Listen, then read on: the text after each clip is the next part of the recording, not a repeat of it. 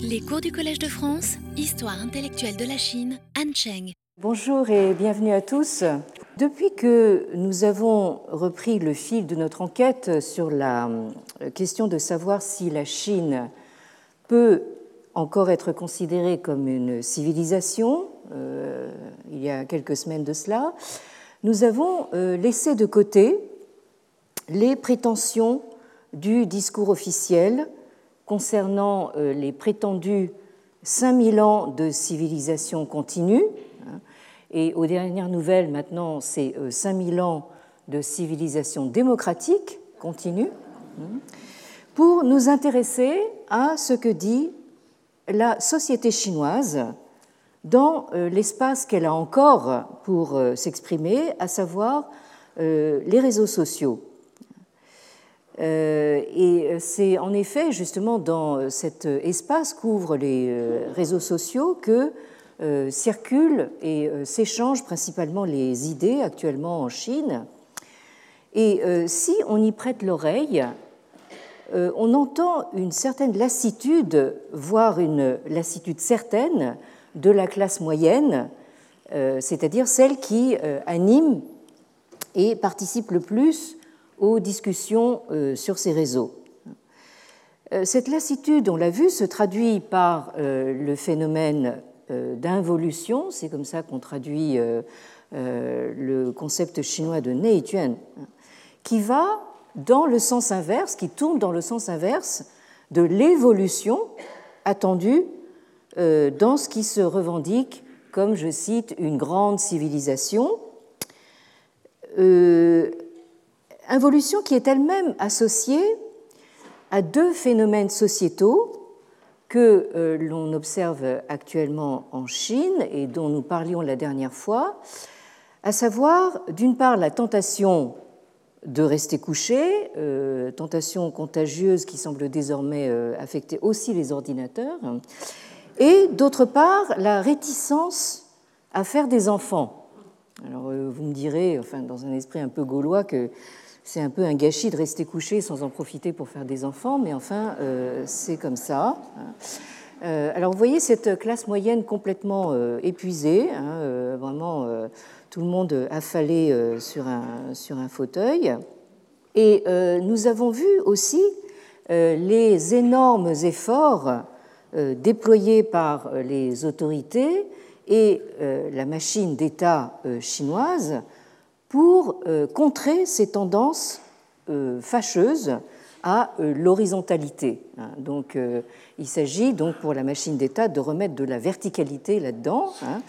Et ce sont des efforts qui, notamment, visent à redynamiser la jeunesse. Là, comme vous voyez, elle en a un peu besoin. Euh, en particulier à euh, remasculiniser une génération euh, d'enfants uniques qui sont considérés comme trop gâtés et protégés, notamment par leur maman. Sur cette image, vous avez à gauche hein, ce qui faut comme entraînement, justement, on prend, il faut prendre vraiment les, euh, les, Chinois tout petits hein, et euh, donc les, entraîner euh, à, faire ce que vous voyez sur la partie gauche de, l'image pour éviter hein, que plus grands ils deviennent ce que vous voyez sur la partie droite de l'image. Donc c'est ça le, le, but. Et plus généralement, tout ceci revient à remilitariser une société que le régime lui-même avait encouragé à s'adonner à un consumérisme euh, effréné. Alors vous avez euh, ici donc euh, comment on entraîne sous la houlette d'un instructeur venu de l'armée, un instructeur professionnel de l'armée, on entraîne donc ces nouvelles recrues de l'université. Donc ça c'est ce à quoi vous devez vous plier quand vous entrez à l'université, donc ces exercices euh, euh, militaires. Et euh, ici, donc, c'est ce à quoi finalement doit aboutir toute la, société chinoise. alors, ce sont autant d'efforts et de pressions qui sont exercés exclusivement du haut vers le bas, top-down comme on dit en anglais, et qui précisément parce qu'ils sont imposés par le haut, restent sans effet. Euh, c'est ce qui a amené euh, certains auteurs, enfin qu'on lit aussi euh, sur les réseaux sociaux ou dans, dans des articles de, journaux, certains auteurs parlent même d'un phénomène d'involution du pouvoir d'État lui-même. C'est-à-dire qu'en fait, il a l'impression de faire beaucoup d'efforts justement pour redynamiser toute cette société, mais sans y arriver, hein, c'est-à-dire que, euh, ces, efforts patinent sur place. Alors, en particulier, la politique de l'enfant unique, euh, pratiquée avec toute la coercition euh, de la puissance étatique, on l'a vu avec avortement, stérilisation forcée, hein, entre 1979 et 2015, c'est-à-dire pendant 35 ans, euh, a été finalement, cette politique a été finalement abolie en 2015, euh, date à laquelle euh, l'État parti a décidé d'autoriser la production par couple de deux enfants. alors, décision qui est restée sans effet sur la natalité, de sorte qu'en juin dernier, hein, tout récemment, il a été décidé que désormais les couples sont fortement encouragés à produire trois enfants ce qui n'a fait que susciter la volée d'objections et de sarcasmes que vous, que vous imaginez, parce que si les gens ne réagissent déjà pas euh, à deux enfants, euh, a fortiori à, trois. Hein. Alors, le professeur euh, Sun Liping, que nous avons déjà vu à l'image, ce sociologue de l'université Tsinghua de, Pékin, qui est une des universités les plus prestigieuses du, pays et que nous avons déjà cité, hein, euh, ce professeur, donc, justement, euh, s'exprime très volontiers euh, sur les réseaux sociaux, hein, parce qu'il a bien compris que c'est comme ça qu'il peut arriver à se faire entendre d'une certaine manière.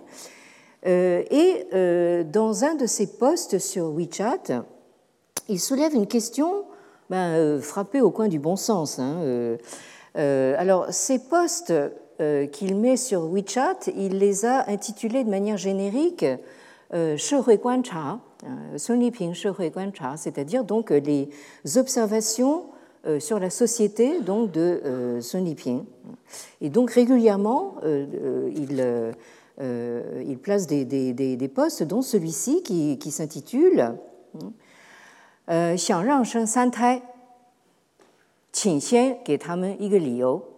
c'est-à-dire, bon, vous voulez que les gens fassent trois enfants, eh bien, encore faudrait-il euh, leur donner une bonne raison pour ça.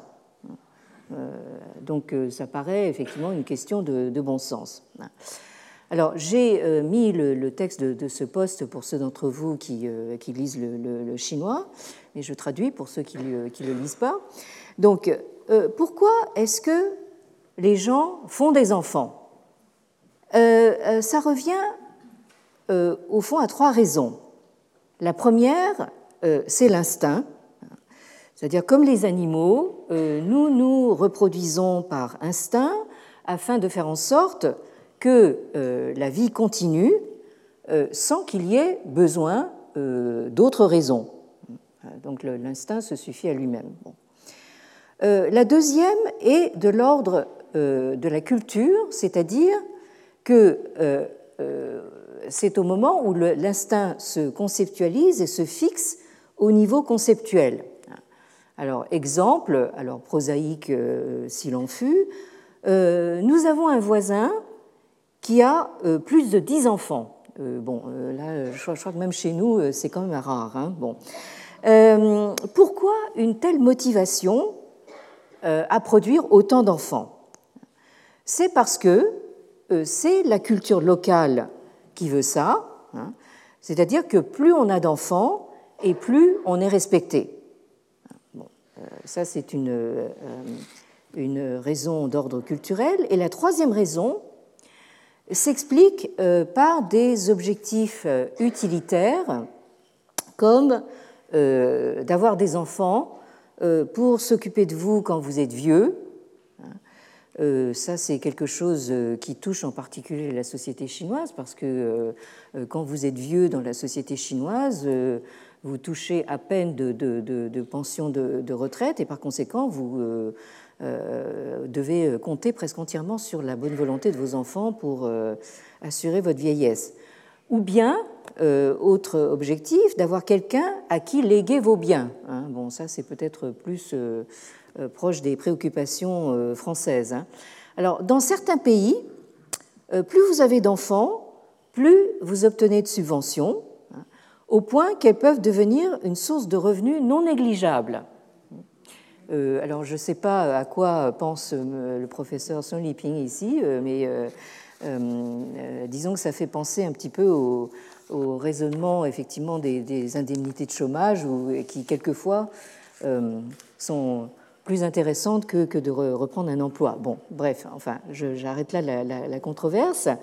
Euh, je continue le, texte du poste qui nous dit ceci en réalité, dans le passé, pourquoi est-ce que les gens faisaient des enfants?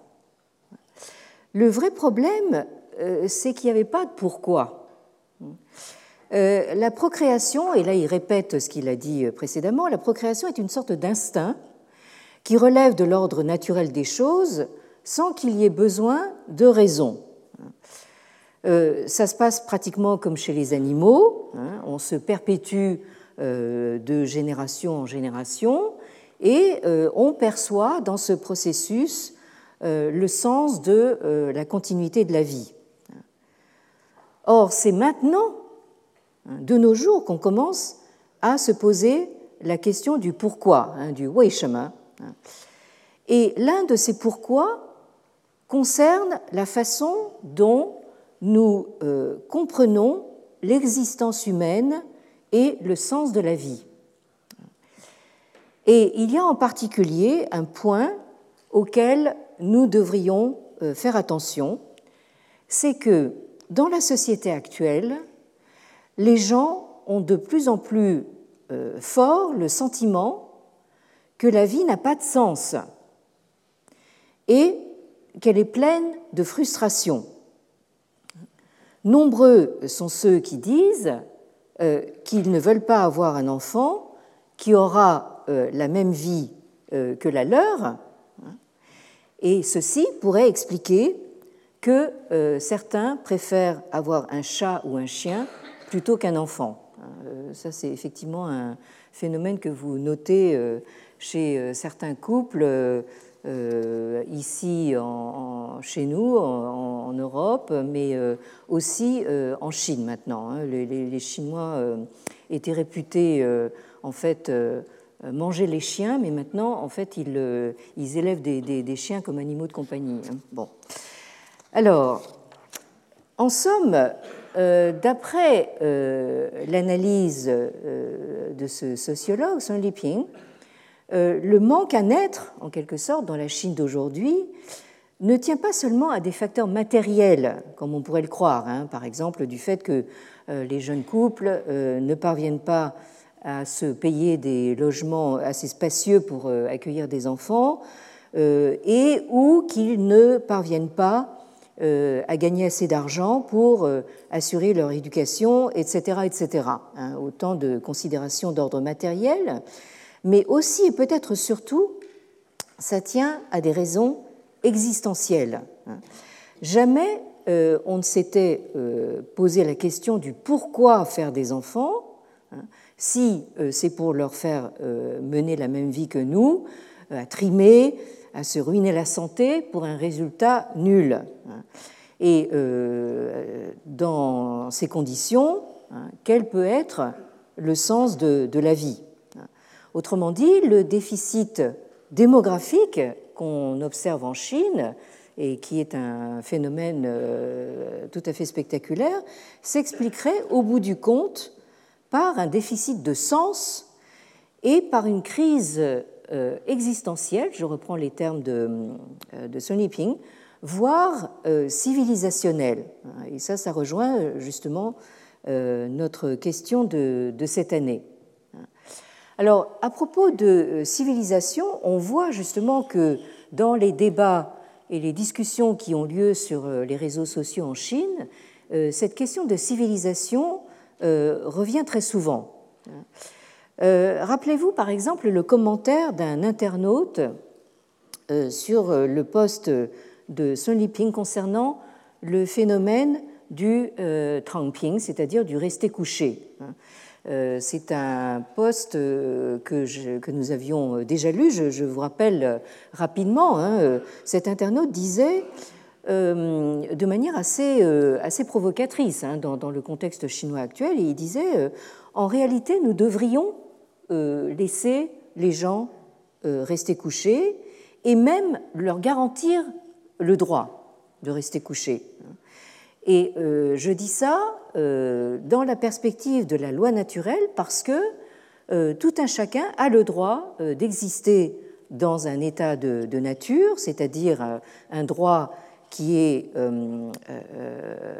procuré par le, par le ciel et qui précédait l'évolution de la civilisation.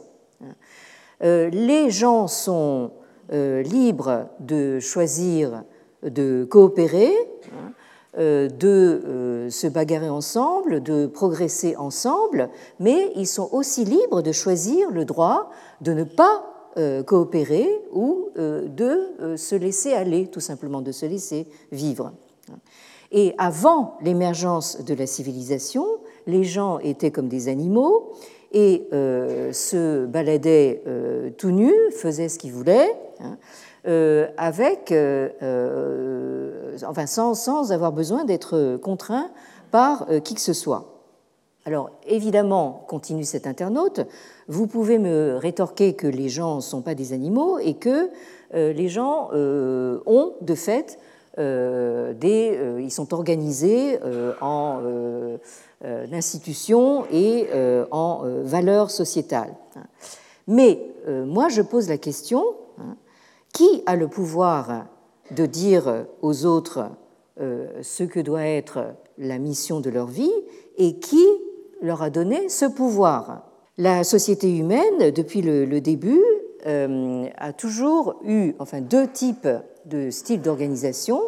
Alors, un euh, style d'organisation implique de se mettre ensemble pour s'assurer euh, une, un confort de vie euh, pour euh, travailler ensemble en vue d'une plus grande sécurité et de plus grands bénéfices.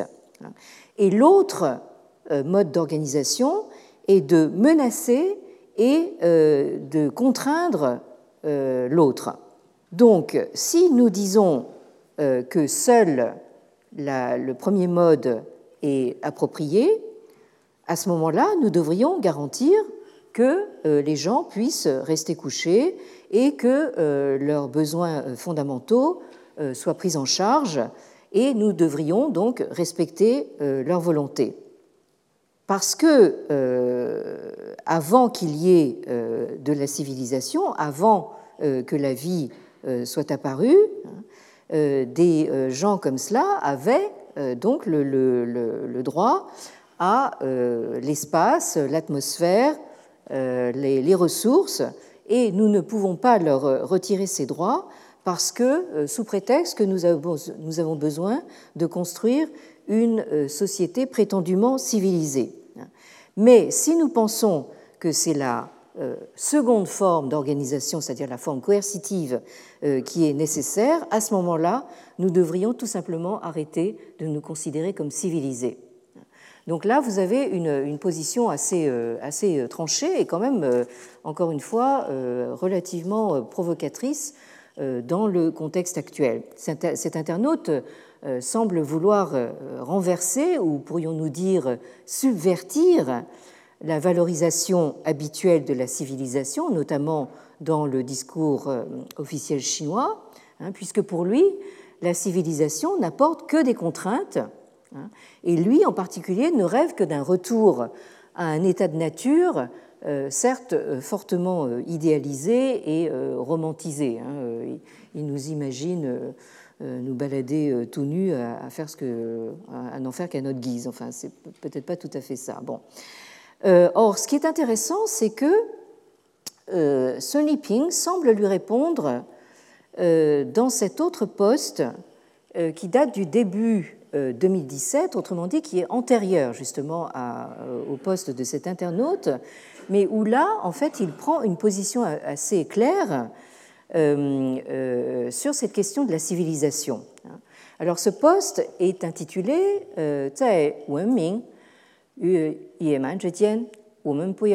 euh, donc euh, entre la Wenming, euh, vous vous rappelez peut-être pour ceux d'entre vous qui étaient là l'année dernière, donc le terme moderne chinois pour désigner la civilisation, c'est hein, et la barbarie.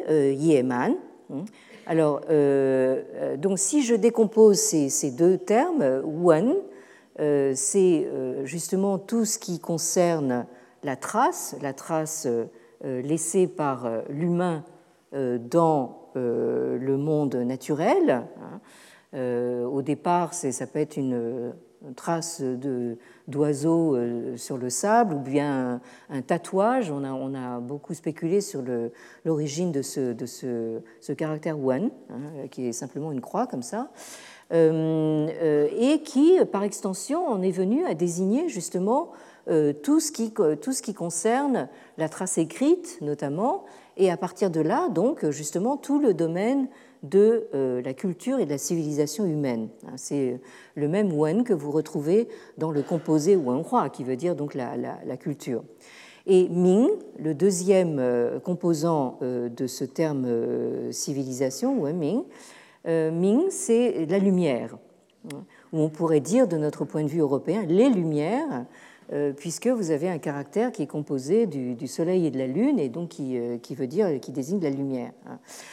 Euh, et quant au euh, terme qui désigne la sauvagerie ou la, barbarie, hein, c'est euh, yeman.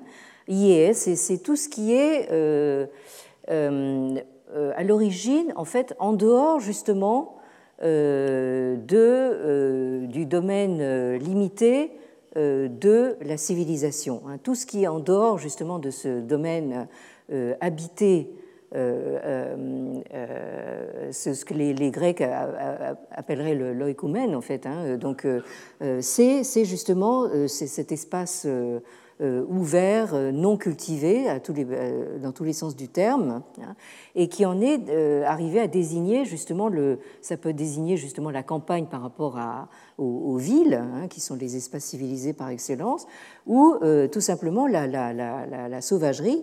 Et man, euh, c'est en fait euh, une des euh, nombreuses désignations que la civilisation chinoise a réservées pour justement les parties non civilisées du, monde. Et vous avez dans la composition de ce caractère man, donc le, en, bas, le radical de, l'insecte ou du rampant. Hein. donc ça, vous, vous, montre quelque chose d'assez peu, euh, peu, humain. Hein. Donc entre la civilisation et la barbarie, nous dit euh, Sun Yiping, nous ne euh, devons pas miche, c'est-à-dire nous égarer ou nous perdre. Alors le poste commence de cette façon. Il y a quelques mois, j'ai soulevé certaines questions concernant l'orientation prise par notre État, hein, c'est-à-dire l'État chinois, euh, le sens de la sécurité des élites et l'espérance des gens du peuple.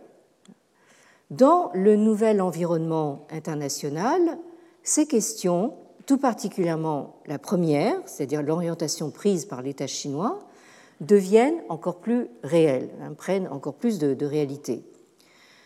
Au milieu de tout cela, si en un lieu et un temps donné, il est difficile de faire la distinction entre le vrai et le faux, le bien et le mal. Je fais, c'est l'opposition, euh, euh, nous dirions maintenant, entre, le vrai et le fake. Hein. Donc, euh, il y a bien un repère qu'il faut garder clairement en vue, c'est celui de, et je l'ai surligné en jaune, de la, civilisation et de la barbarie. Il y en a en effet qui ne reconnaissent pas l'existence de la civilisation, qui disent que civilisation et barbarie sont relatives. Hein, c'est un petit peu le cas de cet internaute que euh, nous citions tout à l'heure. Hein.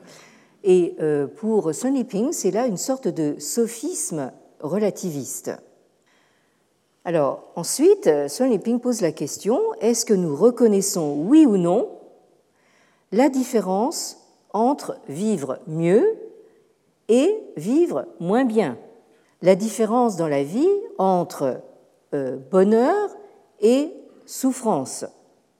Telle qu'elle se définit en contraste par rapport à la barbarie, la civilisation désigne le progrès accumulé dans la culture, les comportements, le mode de vie, les institutions, etc., dans le but de permettre à l'humanité de vivre mieux. L'histoire humaine, l'histoire de l'humanité, est précisément le processus qui consiste à s'efforcer de s'extirper de la barbarie pour aller vers la civilisation. Alors, euh, certes, je dois admettre, et ça c'est Sonny Ping qui parle, je dois admettre que nul ne peut garantir à quoi va ressembler le point d'aboutissement. Hein. Donc euh, la civilisation, c'est une sorte d'idéal vers lequel on tend, mais euh, naturellement, euh, on ne sait pas à quoi ça va véritablement aboutir. Et Sonny Ping donne ensuite quelques exemples hein, en utilisant le procédé rhétorique classique du parallélisme. Hein, il donne plusieurs exemples, j'en ai coupé quelques-uns, mais euh, chaque fois, il reprend la même structure, hein, euh, euh, avec la même question finale. Et c'est un procédé rhétorique qui vous, montre que même dans les, postes, on peut faire justement des, rechercher des effets de rhétorique pour mieux justement convaincre ces, lecteurs. Alors, dans le cas d'un changement de régime politique. On peut y arriver soit en faisant des milliers de morts et en versant des euh, torrents de sang, hein, c'est-à-dire, bon, euh, par exemple, euh, en faisant la révolution, la guerre, hein, ou bien en passant par une procédure et une élection qui ont l'approbation des gens. Y a-t-il un doute sur ce qui est civilisé et ce qui est barbare là-dedans? Deuxième exemple, dans le cas des affaires publiques, elles peuvent être soit gérées par un petit nombre de manière arbitraire, ou bien elles peuvent être gérées par la participation d'un plus grand nombre de manière à réaliser la volonté de ce plus grand nombre. Y a-t-il un doute sur ce qui est civilisé et ce qui est barbare? Troisième exemple, dans la vie en société, un groupe de gens peut s'arroger le pouvoir de discriminer et d'opprimer un autre groupe. Ou bien alors, tout le monde peut coexister à égalité, ou du moins, quand l'égalité de fait n'est pas réalisable, euh, on peut coexister avec la garantie d'une égalité devant la loi et une égalité des droits. Y a-t-il un doute sur ce qui est civilisé et ce qui est barbare? Et euh, Sun Liping de conclure en disant, je le dis encore une fois, entre la civilisation et la barbarie,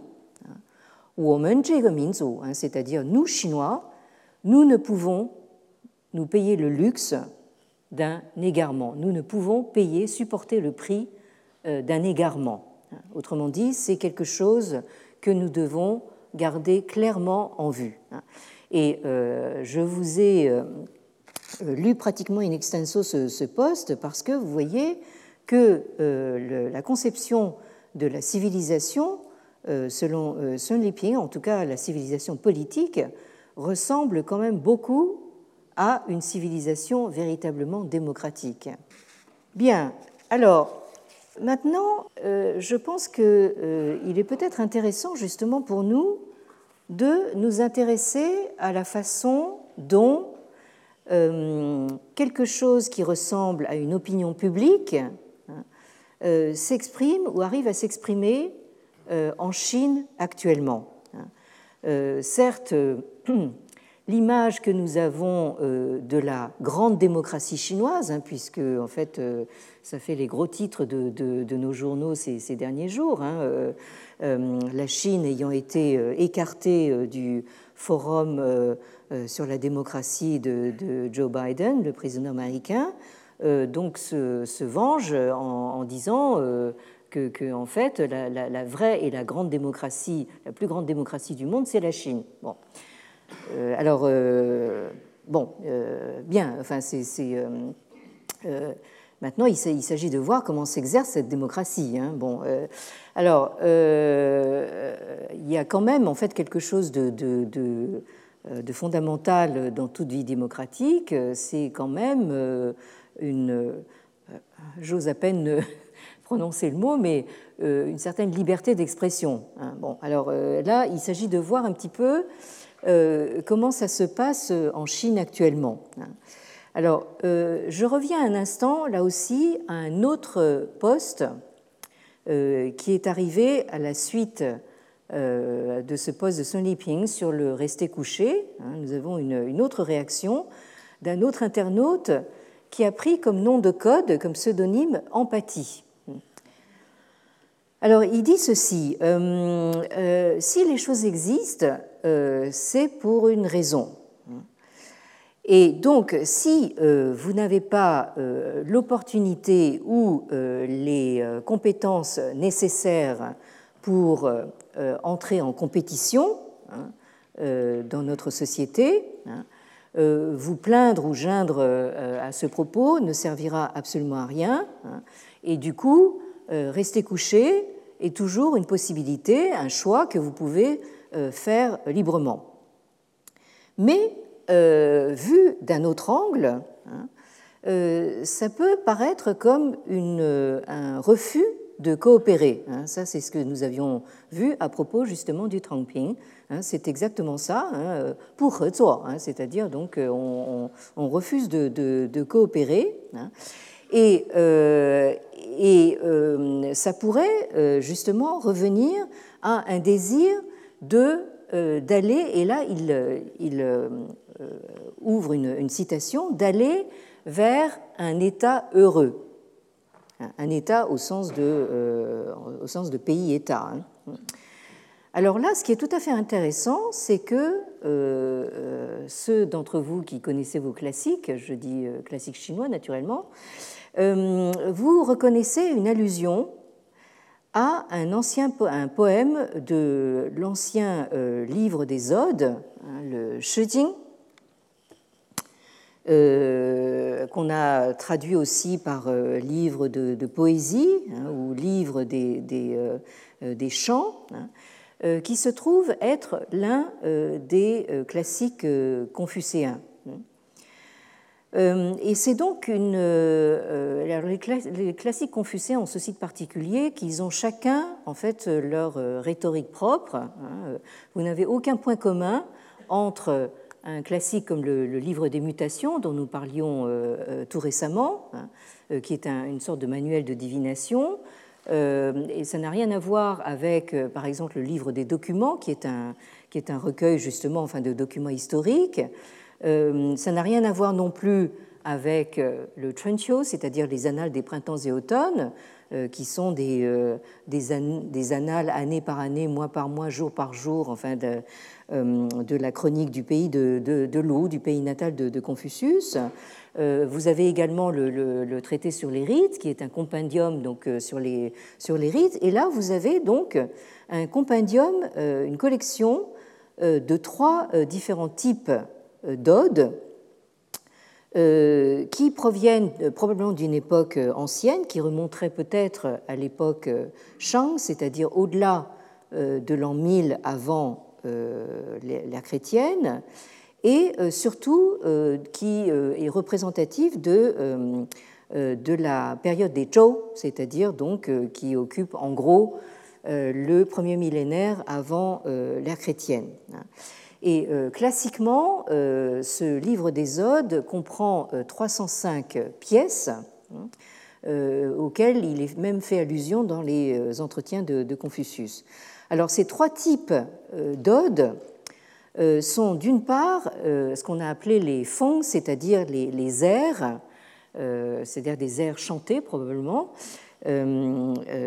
qui représentent en fait des, des, des chansons qui étaient chantées dans différents pays, dans différentes vassalités de la royauté Zhou. Hein.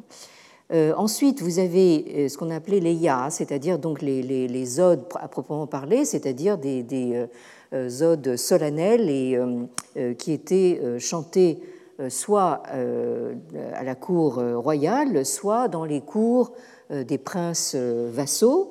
Et enfin, le troisième type, ce sont les sons, c'est-à-dire les, hymnes ou des sortes de, de chants religieux qui étaient chantés dans les temples ancestraux euh, de la maison des, des Zhou.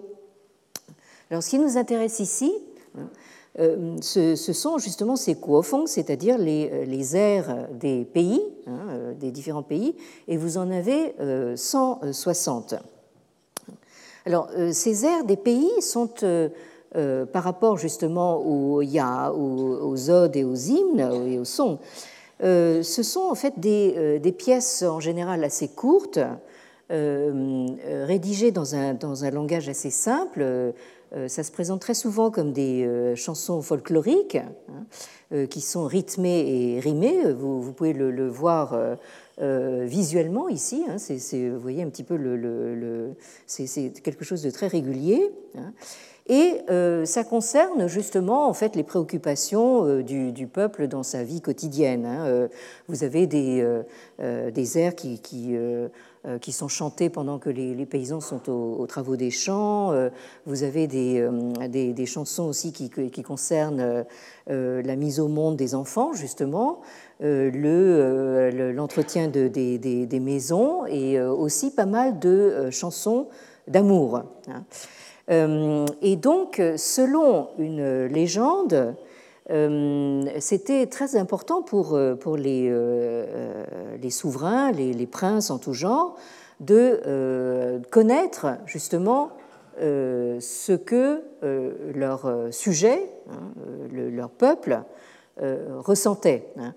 Autrement dit, avoir une idée, au fond, de l'opinion publique précisément. Hein. Et donc, selon cette légende, ces, souverains envoyaient des, émissaires dans le peuple, partout euh, justement dans les campagnes, pour euh, rester à l'écoute euh, de ce que les gens chantaient. Hein. Parce que justement dans les chansons, ils exprimaient tous leurs, émotions, leurs sentiments, mais aussi leurs griefs. Hein. Beaucoup de ces chansons prennent la forme presque de, satire politique et de, de protestation euh, contre euh, la, gouvernance justement de leur, euh, de leur pays. Hein, vous avez des chansons, par exemple, de paysans qui sont envoyés de corvée soit à la construction de la Grande Muraille ou alors à, l'armée. Hein, et Dieu sait que sous les royaumes combattants, on avait besoin justement de lever des troupes et euh, c'était forcément euh, sur les pauvres paysans que ça, retombait. Et donc ces paysans chantent euh, leur, tout justement les, griefs qu'ils entretiennent vis-à-vis de, des, pouvoirs qui les, envoient au, casse-pipe. Hein. Et vous avez aussi, comme ici, des chansons qui se plaignent, ça c'est un thème classique s'il en fut, qui se plaignent des impôts. Euh, bon, enfin, nous, euh, on ne met pas forcément ça en chanson, mais, mais enfin, euh, je veux dire, on croule aussi sous les impôts et finalement. ce serait peut-être, ça irait peut-être mieux en chantant. Enfin bon. Alors donc ici, voilà ce que nous, nous dit cette, cette, chanson, donc qui vient, qui nous vient du pays de, de, Wei. Alors, elle, elle s'intitule Shuo Shu. Euh, shuo shu, si vous lisez euh, ce premier caractère, shuo, ça veut dire euh, gras. Hein. donc ça parle de rats hein, qui sont bien gras. bon, vous, commencez à entrevoir évidemment de quoi on parle là. Hein. bon, alors, mais vous avez une autre lecture possible qui est shi shu, mais en, général c'est plutôt shuo shu. Bon, alors 呃，硕鼠，硕鼠，无食我熟。三岁贯汝，莫我肯顾。是将去汝，是彼乐土。乐土乐土，原得我所。硕鼠硕鼠，无食我麦。三岁贯汝，莫我肯得。是将去汝，是彼乐国。乐国乐国，原得我执。硕鼠硕鼠，无始无苗。三岁贯汝，莫我肯劳。是将去汝，是彼乐交。乐交乐交，谁知？Donc, aussi bien euh, du point de vue euh, visuel que du point de vue euh, de cette récitation orale, vous, sans même lire le chinois, donc vous, vous entendez, vous voyez la forme très régulière hein, et, quelquefois les rimes. Hein. Alors, gros rat, gros rat, hein, ne mangez pas notre millet. Alors, trois années durant. Alors le, terme de euh, peut désigner, enfin désigne d'ailleurs euh, en, premier les, récoltes. Hein. Donc le terme de sui, c'est l'année euh, vue par du point de vue de la, vie paysanne, hein, c'est-à-dire donc trois récoltes durant. nous vous avons nourri alors, ceux d'entre vous qui lisent un peu le chinois euh, disent mais non, c'est pas, euh, c'est pas, euh, c'est pas. Moi, ce que je lis, c'est nu, hein, c'est-à-dire la, femme. Hein. bon, en fait, ici, il s'agit de, d'une substitution d'un, du même caractère, mais avec la clé de l'eau, hein, et ça se lit jou, qui veut dire, qui désigne la deuxième personne, c'est-à-dire toi ou, ou vous.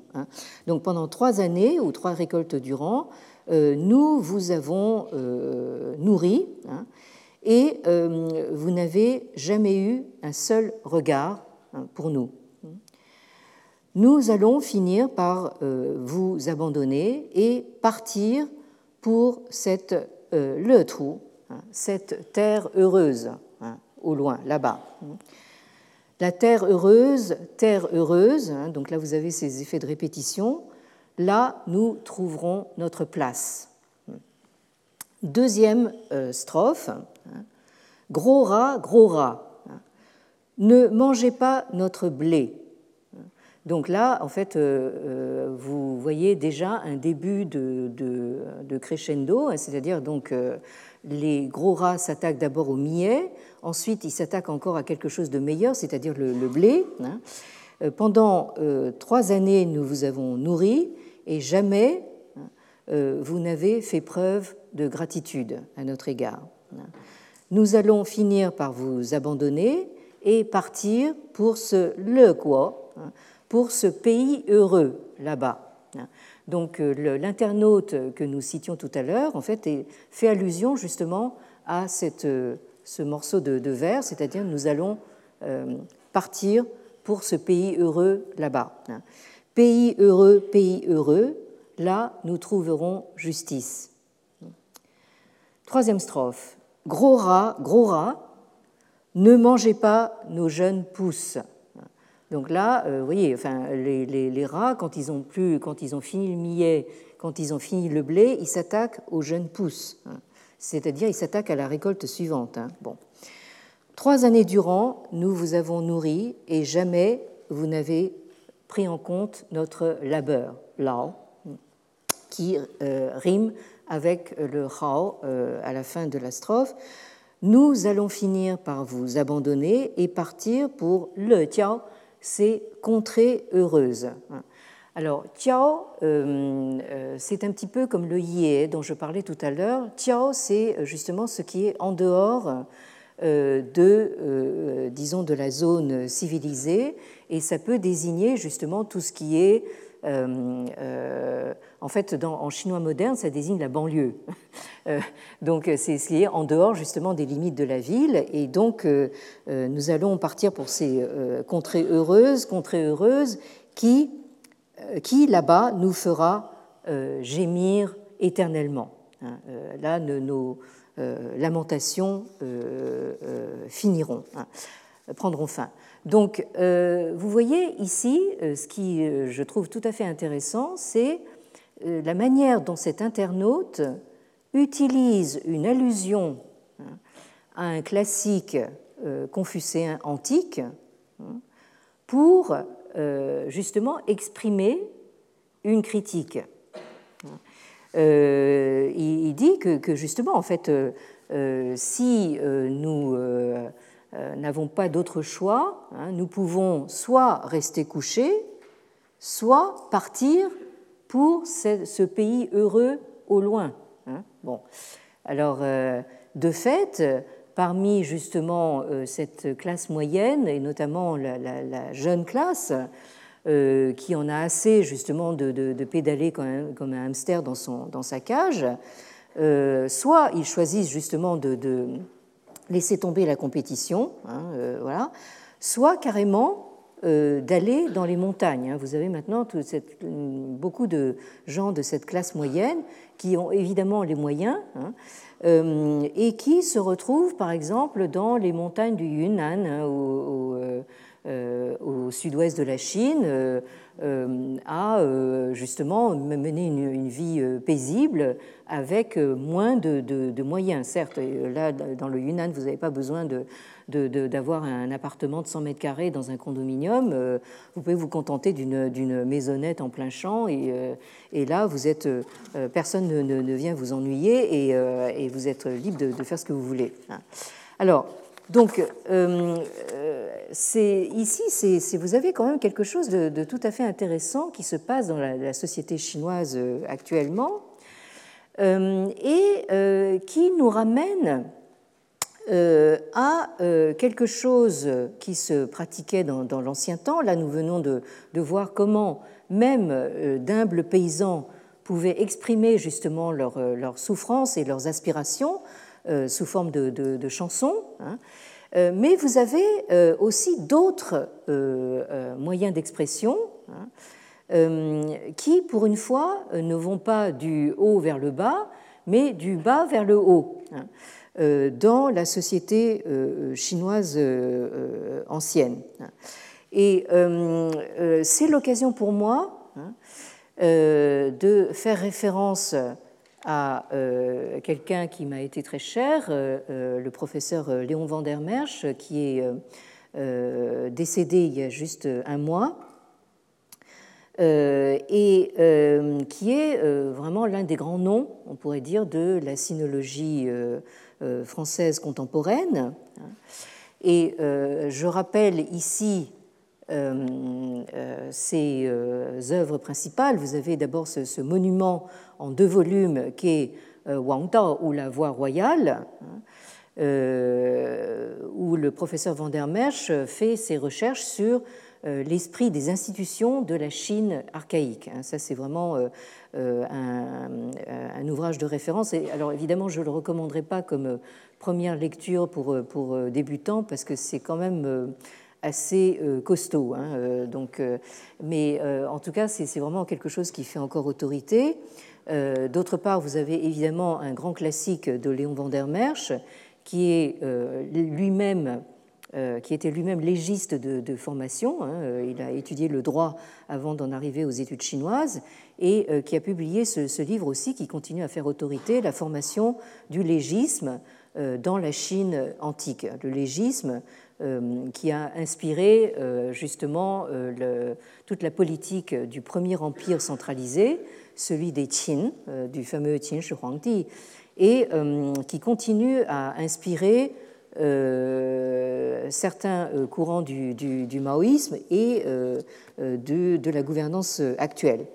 et vous avez deux ouvrages beaucoup plus récents qui sont parus coup sur coup donc, aux éditions Gallimard. Vous avez les deux raisons de la pensée chinoise, divination et idéographie.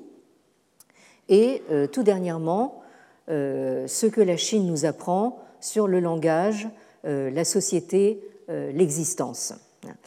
Alors, le professeur Van der Merch est l'auteur d'un long article que vous aurez le, temps, c'est une forte suggestion, de lire pendant les congés de fin d'année, qui s'intitule L'institution chinoise de remontrance.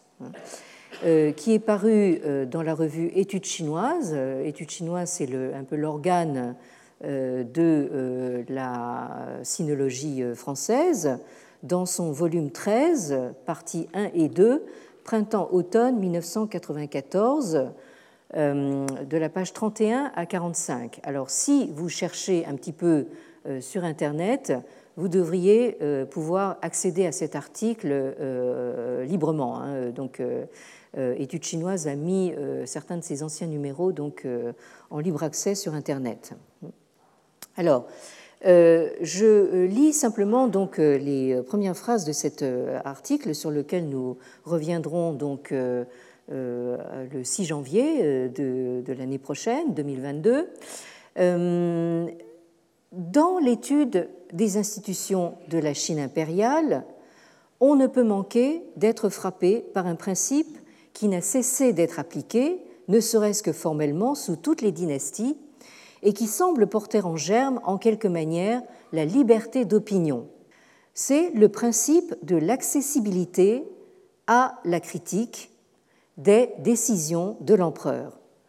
Pour toutes les époques, en effet, nous possédons en abondance des textes ou des résumés de textes d'adresse à l'empereur tout à fait officiels, portant critique de telle ou telle disposition arrêtée par l'autorité impériale.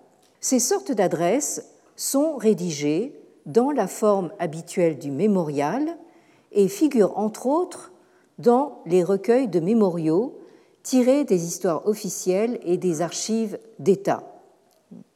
Elles sont représentatives d'une pratique désignée par le terme euh, tienne que vous avez ici dans une forme euh, archaïsante et euh, en bas à, droite de la diapositive sous sa forme moderne que l'on peut traduire par remontrance hein, ou admonestation. Et c'est donc sur ce terme que nous reprendrons nos travaux à partir du 6 janvier et pour tout le mois de janvier. Mais euh, en attendant, donc, euh, permettez-moi euh, de vous souhaiter donc en chinois un joyeux Noël, hein, Shengdan Kuai de très bonnes fêtes, et pour vous rassurer, hein, au cas où vous auriez des enfants qui s'inquiéteraient de l'état de santé du Père Noël, hein, nous avons une dépêche tout à fait euh, officielle de, l'OMS, l'Organisation mondiale de la santé, hein, euh, qui dit que le Père Noël est immunisé contre le Covid-19 et sera en mesure d'apporter des cadeaux aux enfants la nuit du 24 euh, au 25 décembre pour tenter de calmer les angoisses des enfants. Alors là, on cite une responsable de l'OMS qui dit, je comprends les inquiétudes au, sujet du Père Noël parce qu'il est âgé. Et donc, euh, potentiellement dans un groupe d'âge plus à risque face à la pandémie. Hein.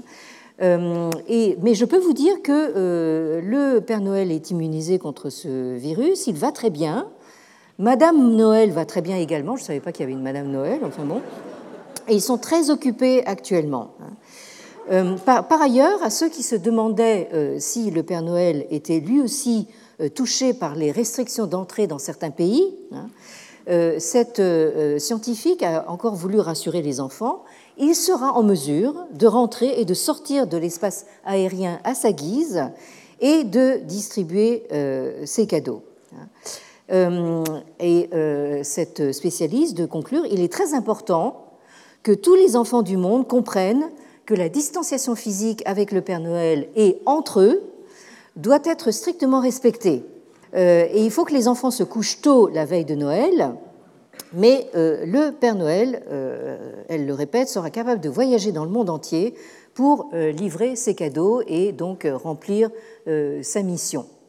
Bien, donc nous voilà rassurés et donc au plaisir de vous retrouver l'année prochaine sur le, si le Bouddha nous prête vie. Hein. Retrouvez tous les contenus du Collège de France sur www.colège-2-france.fr.